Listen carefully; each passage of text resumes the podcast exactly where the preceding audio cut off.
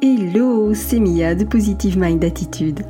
Après un parcours de plus de 4 ans et demi avant de connaître enfin les joies de la maternité, j'ai décidé d'associer mes compétences professionnelles de thérapeute à mon vécu personnel lié à l'infertilité et la PMA pour accompagner les femmes en désir d'enfant et leur permettre de reprendre le plein pouvoir sur leur fertilité.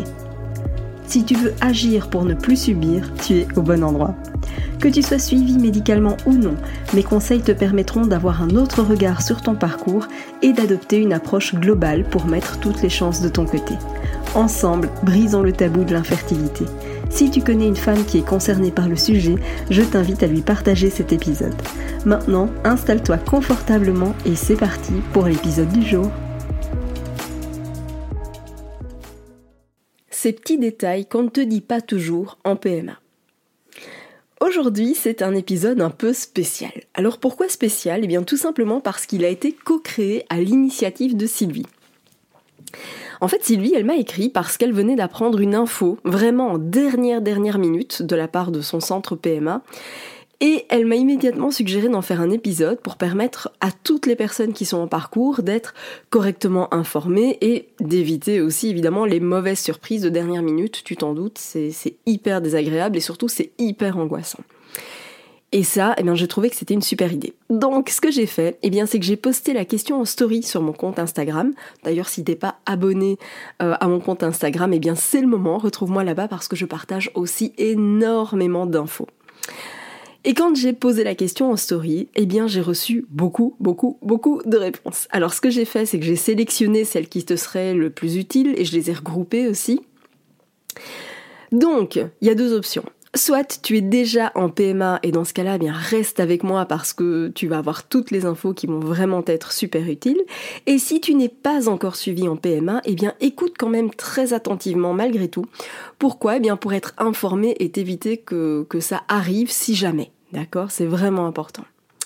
Alors, l'information qui m'a été communiquée, la toute première en tout cas, eh bien, c'était de ne pas avoir été informé finalement suffisamment à l'avance.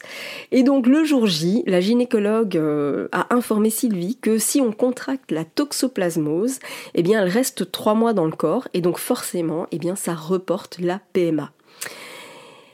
Et donc c'est compliqué évidemment euh, dans le cas de comment dire, si tu contractes la, toxoplasmose, pourquoi? Parce que c'est évidemment hyper dangereux, donc il vaut mieux reporter le protocole, on est bien d'accord là-dessus, mais c'est vrai que le savoir à l'avance, eh bien ça permet, si tu n'es pas immunisé en tout cas, eh bien de prendre déjà les devants et d'adopter finalement euh, l'attitude que la femme enceinte devrait avoir, tu vois? C'est-à-dire de, bien euh, euh, laver les fruits, les légumes, d'éviter ce qui vient de la terre, etc., etc. Il y a tout un tas de, choses à faire dans ces cas-là. Euh, mais donc, si tu n'es pas immunisé contre la toxoplasmose, eh bien, je t'invite bien sûr à déjà adopter les, bons gestes pour éviter de le choper, si tu es en tout cas en démarche PMA. C'est pareil d'ailleurs pour plein d'autres pathologies. Hein. alors, personnellement, j'avais pris, euh, j'avais pris, j'avais fait le choix de, ne pas faire ce vaccin-là, mais je sais qu'on m'avait proposé des vaccins pour euh, rubéole, etc., etc., parce que effectivement, ça peut être potentiellement dangereux. Il y a plusieurs vaccins comme ça, rougeole, rubéole, etc. Euh, en ce qui me concerne, voilà, c'était un choix personnel parce que j'ai une difficulté immunitaire. Et donc du coup j'ai fait le choix de, ne pas faire ce vaccin-là à ce moment-là parce que ça a reporté aussi euh, le protocole PMA. Mais voilà, il faut le savoir, il faut en discuter et c'est le cas pour plein de choses. Donc je ne te dis pas de faire ceci ou de faire cela, pas du tout. Ce que je te dis en tout cas, c'est de poser suffisamment de questions au personnel médical en amont pour être informé de ce qui peut potentiellement retarder ton protocole, d'accord? Ou l'interrompre si jamais tu euh, attrapes telle ou telle pathologie, d'accord? C'est des choses qu'il faut, euh, qu'il faut impérativement savoir à l'avance. Alors, autre chose qui m'a été euh, expliquée, qui m'a été remontée, eh bien, c'est que euh, la personne n'avait pas été au courant que les traitements peuvent ne pas aboutir à la ponction. C'est clair, c'est pas parce que tu commences à faire des injections, que tu les fais pendant 15 jours, que pour autant tu vas pouvoir arriver jusqu'au stade de la ponction. Euh, tu peux avoir une mauvaise réaction au traitement, par exemple, ou juste pas de réaction du tout. Euh, tu peux même arriver au stade de la ponction, mais que ça n'aille pas plus loin, parce que c'est ce qu'on appelle une ponction blanche. Il n'y a rien à ponctionner, il n'y a pas d'ovocytes. Et si cette partie-là t'intéresse, eh bien j'avais fait tout un épisode entier de podcast, c'est l'épisode numéro 22, et qui s'intitule Quand la PMA ne se passe pas comme prévu. Donc si tu as euh, envie de savoir pourquoi la PMA pourrait ne pas se passer comme tu l'as imaginé, eh bien je t'invite vraiment à écouter l'épisode numéro 22. Ce qui m'a été aussi remonté, c'est euh, une personne aurait aimé savoir que la PMA n'est pas une solution miracle, contrairement à ce qu'on fait croire. Et c'est vrai que c'est important parce que euh, quand on commence un protocole PMA, rares sont les centres qui vous disent, ben voilà, on va commencer le protocole, mais avant qu'on démarre, il faut que vous sachiez que les taux de réussite des fécondations in vitro sont de autant de pourcents les taux de réussite des inséminations sont de autant de pourcents. Il y a très très très peu de centres qui font ça. Et bon, d'un côté, euh, les taux étant relativement faibles, clairement, ça ne donne pas envie. Ça, je, l'entends. Mais en même temps, ces taux existent et ils sont pas nuls. Donc, il y a quand même des chances de réussite. Mais c'est vrai qu'on présente la PMA un peu comme la solution miracle. En tout cas, voilà, on commence le protocole et on n'aborde même pas avec les patientes l'éventualité d'un échec. Et je trouve ça dommage. L'idée n'est pas, évidemment, de mettre le focus sur euh, ça va pas bien se passer et, vous n'y arriverez pas. Pas du tout. Mais simplement d'éviter une trop grosse déception si jamais le résultat n'est pas celui qu'on souhaite. Tout simplement parce que bah voilà, les taux de réussite sont ce qu'ils sont. Euh, parfois, on a besoin de, connaître un peu mieux le, mode de réaction du corps par rapport à certains traitements. Et c'est vrai que ben, un résultat négatif, ça va permettre aussi au corps médical d'ajuster et de faire mieux, etc., etc. Donc c'est pas du tout dans, un contexte vraiment négatif, pessimiste, etc. Pas du tout, mais au contraire, c'est factuel. Euh, la PMA n'est pas une solution miracle. Les taux de réussite sont ce qu'ils sont. Euh, si tu ne les connais pas, euh, je les rappelle. Donc le taux de réussite actuel, le taux le plus récent qui a été communiqué par l'agence de biomédecine, eh bien on est sur une moyenne de, que je ne dise pas de bêtises, on est sur une moyenne de 13% pour les inséminations. Donc ça se situe de façon très générale, toujours euh, de façon approximative, c'est-à-dire entre 10 et 15%. D'accord? Les dernières statistiques évoquent 13%. Mais de manière générale, tu peux te dire qu'une insémination, c'est entre 10 et 15% de taux de réussite. Et alors pour une fécondation euh, in vitro, on arrive à un taux de réussite euh, qui se situe à 23%. Et là, de nouveau, c'est une moyenne, on est toujours entre 20 et 25%. On peut avoir des taux plus élevés sur euh, des pays tels que la Belgique, l'Espagne, parce que les protocoles sont différents, les examens peuvent être différents, etc., etc. Il y a énormément de choses qui impactent évidemment les taux de réussite, mais en tout cas, c'est important de ne pas aller en PMA en se disant c'est bon, euh, contrairement à ce qu'on dit, hein, ah ben si t'as des problèmes de fertilité, t'as qu'à aller en PMA. Ben, si c'était aussi facile, ça se saurait, d'accord? Donc c'est important de le savoir en amont. Non, ce n'est pas une solution miracle. C'est une piste essentielle, c'est une piste importante à ne surtout pas négliger. Mais pour autant, c'est pas une solution miracle. Et ça, il faut le savoir. Il faut savoir aussi que oui, il y a des effets secondaires au traitement. Et ça, j'en parle vraiment en long, en large et en travers dans l'épisode numéro 21. Euh, l'épisode s'appelle Ce que j'aurais voulu savoir en commençant la PMA, et ça en fait partie.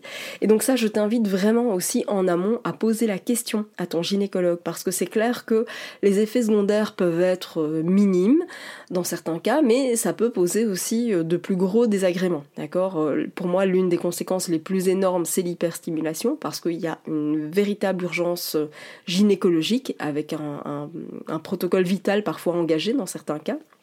Donc c'est évidemment pas à prendre à la légère, euh, mais il peut aussi y avoir des effets secondaires, euh, j'ai envie de dire minimes, mais qui ont un impact sur ton quotidien, au niveau de, tes émotions, parce que évidemment on chamboule tes hormones et donc tu peux te retrouver à, être en mode euh, dragon tout le temps, tu peux te retrouver à être en mode hypersensible tout le temps, et le savoir à l'avance, bah, ça te permet de savoir que c'est normal et que t'es pas en train de devenir folle, tu vois. Donc voilà, poser des questions comme ça à ton médecin sur est-ce qu'il y a des effets secondaires au traitement, qu'est-ce qui va se passer, qu'est-ce qui pourrait se passer, ça aide souvent à, désamorcer la bombe, tu vois. Le fait de le savoir, et eh bien tout de suite ça va déjà mieux. Alors aussi, pose bien la question par rapport euh, aux anesthésies dans le cadre d'une ponction. Parce que Magali m'a remonté l'info, euh, comme quoi, quand elle était déjà au bloc, eh bien, elle a appris que le centre ne pratiquait pas d'anesthésie générale. Alors que elle, comme elle en avait déjà fait plusieurs dans d'autres centres, eh bien, pour elle, ça coulait de source que c'était une anesthésie générale. Eh bien non, tous les centres ne fonctionnent pas de la même manière. Donc renseigne-toi bien à l'avance si jamais ça ne t'a pas été communiqué, d'accord? Et c'est pas grave, hein, ça se passe très très bien en local. Moi d'ailleurs, à titre perso, c'est quelque chose que je recommande vraiment parce que je, trouve ça hum, quand c'est possible, mieux dans le sens où tu participes au, process, parce que tu vois ce qui se passe, parce que tu es consciente, parce que du coup la dose d'anesthésie est moins forte aussi, parce que tu te remets mieux, il y a moins d'effets secondaires. Mais après, je peux entendre que si tu es phobique du milieu médical, une anesthésie générale sera peut-être plus adaptée dans ton cas. Euh, mais donc voilà, le fait de le savoir, ça te permet encore une fois de t'y préparer. Donc pose bien la question à ton centre. Enfin, il y a eu énormément de choses qui me sont remontées par rapport à la progestérone. Donc, je fais déjà un rappel euh, pour toutes les, questions qui arrivent là maintenant, j'en ai au moins trois qui sont euh, vraiment en lien avec un épisode consacré à ce sujet.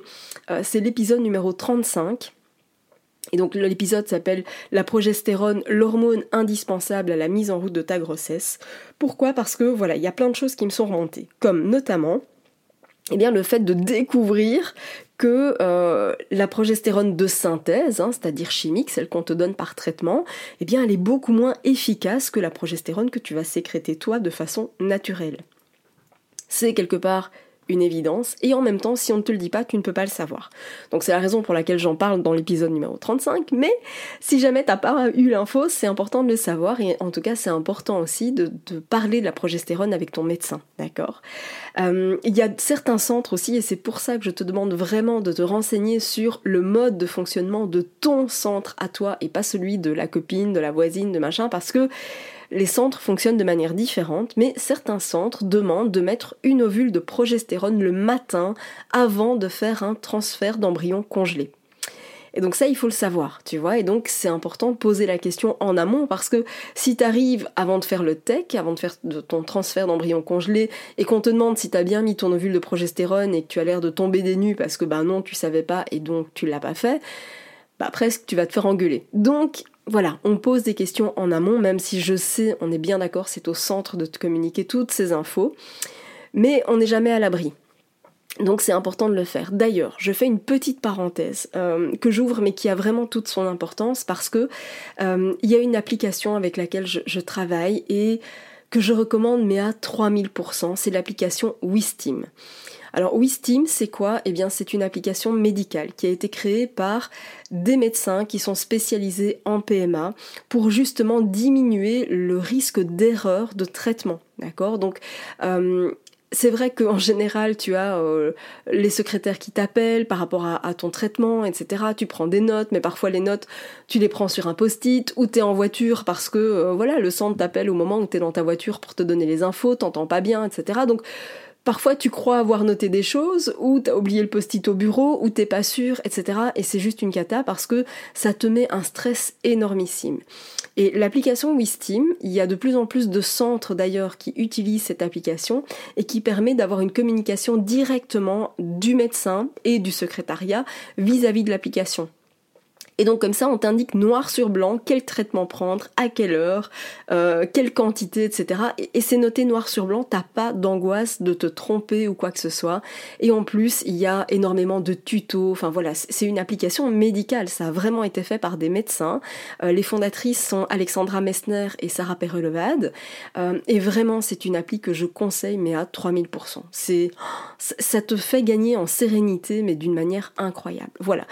C'est pas du tout quelque chose qui est sponsorisé, hein, je, précise. Je collabore avec eux, mais simplement parce que je trouve que c'est juste fantastique, d'accord? Donc euh, voilà, j'aurais tellement aimé avoir cette appli quand j'étais dans ce parcours, parce que comme j'étais tout le temps sur la route, eh bien je recevais les infos, j'avais des coupures de réseau, j'arrivais pas à joindre le centre, enfin ça a été une galère sans nom, donc vraiment si ça peut te faciliter la tâche, eh bien poser la question à ton centre pour savoir s'ils travaillent avec l'application Wistim et n'hésite pas à leur demander parce que je te jure c'est extraordinaire. Elle est super bien faite cette appli. Voilà, fin de, de la non-publicité, j'ai envie de dire, mais plutôt de la recommandation, parce qu'encore une fois, voilà, je le fais de façon totalement spontanée, spontanée et improvisée, euh, mais je trouve que cette appli euh, a le mérite d'exister et doit vraiment être, être connue du grand public. Donc voilà, les infos par rapport à ton centre, eh bien, vérifie bien comment chaque centre fonctionne pour ne pas avoir la mauvaise surprise le jour J de ne pas avoir mis euh, l'ovule le matin du transfert alors que tu aurais dû le faire, tu vois. Alors, il faut aussi savoir, c'est vrai que quand tu as euh, un transfert, tu as très souvent, tu sais, ces, ampoules vaginales très agréables euh, qui laissent pas du tout de traces dans le fond de ta culotte. euh, en général, hein, euh, mais il y a d'autres, il y a d'autres marques, mais de manière générale, c'est ça qu'on prescrit. et c'est vrai qu'il bah, faut savoir que tant que tu es sous progestérone, ça imite quelque part un peu le fonctionnement du corps et à partir du moment où il y a une grossesse, le taux de progestérone augmente, d'accord? Bon, et elle reste haute. Et là, comme tu es supplémenté de façon artificielle, bah, ta progestérone, elle reste haute, ce qui veut dire que ça bloque, entre guillemets, l'arrivée des règles. Et donc parfois, eh bien, c'est vrai que le fait de, savoir ça en amont, eh bien, ça va t'éviter une déception parce que faux espoir, tu vois, des fois tu te dis c'est bon signe, je suis pas réglée, euh, voilà, mes, mes règles n'arrivent pas, tout va bien, mais parfois ça ne veut rien dire parce que c'est juste une conséquence de la progestérone. De nouveau, j'ouvre la parenthèse, mais c'est pareil pour les symptômes de grossesse.